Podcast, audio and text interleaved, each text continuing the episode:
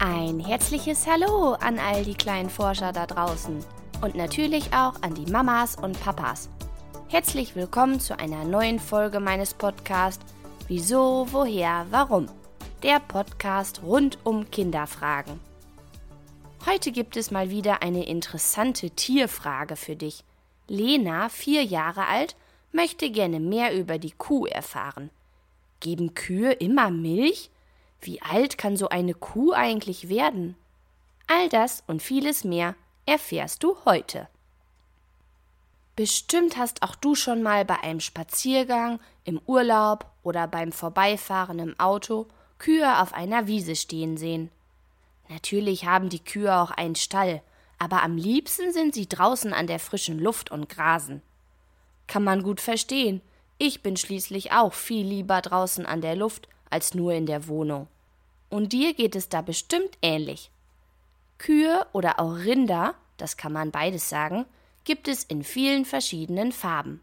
Sie können weiß, braun, schwarz, beige oder gescheckt sein.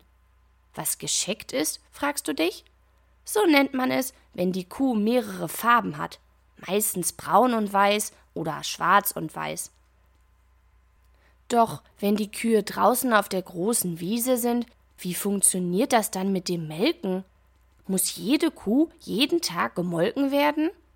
Das schauen wir uns mal genauer an. Es ist nämlich so, dass nur eine Kuh, die ein Kälbchen geboren hat, auch Milch gibt. Das ist quasi wie bei uns Menschen. Auch wir produzieren ja Muttermilch für unser Baby. Auch Kühe produzieren also eigentlich diese Milch für ihren Nachwuchs.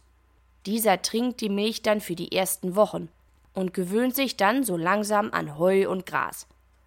Heutzutage ist es aber meistens so, dass das Kälbchen schon oft nach wenigen Tagen einen Muttermilchersatz zum Trinken bekommt, damit der Bauer die Kuh melken kann, um die Milch dann weiter zu verarbeiten und zu verkaufen. Und damit die Milchkühe vom Bauern immer regelmäßig Milch produzieren und gemolken werden können, bekommen die Kühe ungefähr jedes halbe Jahr ein Kälbchen. Denn ohne das Kälbchen gäbe es dann auch keine Milch mehr. Aber kommen wir noch mal auf die Wiese zurück. Du fragst dich bestimmt, wie der Bauer denn all die Kühe einfängt, um sie zu melken. Na, leider ist es bei den sogenannten Milchkühen so, dass sie häufig im Stall gehalten werden. Das ist für den Bauern praktischer, denn sie müssen jeden Tag gemolken werden, und zwar jeden Morgen und jeden Abend.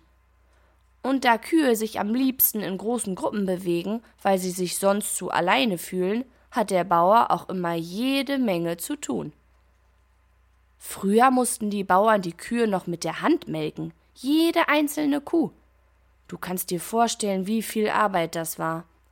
Heutzutage haben die meisten Bauern sogenannte Melkmaschinen. Das sind einzelne Schläuche, die an den Zitzen des Euters befestigt werden und dann die Milch aus dem Euter pumpen und weiterleiten in einen großen Behälter. Die meisten Kühe geben am Tag etwa 30 Liter Milch. Ganz schön viel. Kommen wir mal zu der Frage, wie alt so eine Kuh werden kann. Ich habe herausgefunden, dass sie bis zu 20 Jahre und älter werden können, je nachdem, wie gut man sich um sie kümmert und welche Rasse es ist. Hast du gewusst, dass man weibliche Rinder, die noch kein Kalb geboren haben, Ferse nennt? Erst wenn sie dann ihr erstes Kalb zur Welt gebracht haben, spricht man von einer Kuh. Und es gibt noch einen lustigen Namen für Kühe, den ich bisher nicht kannte, und zwar Fresser. So nennt man das Kälbchen, wenn es zwischen fünf Monaten und einem Jahr ist. Warum das so ist, fragst du dich? Das kommt daher, weil das Kälbchen besonders in dieser Zeit schnell wächst und deswegen auch sehr viel frisst. Lustiger Spitzname.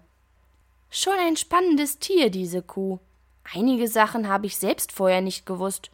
Vielen Dank für deine Frage, Lena.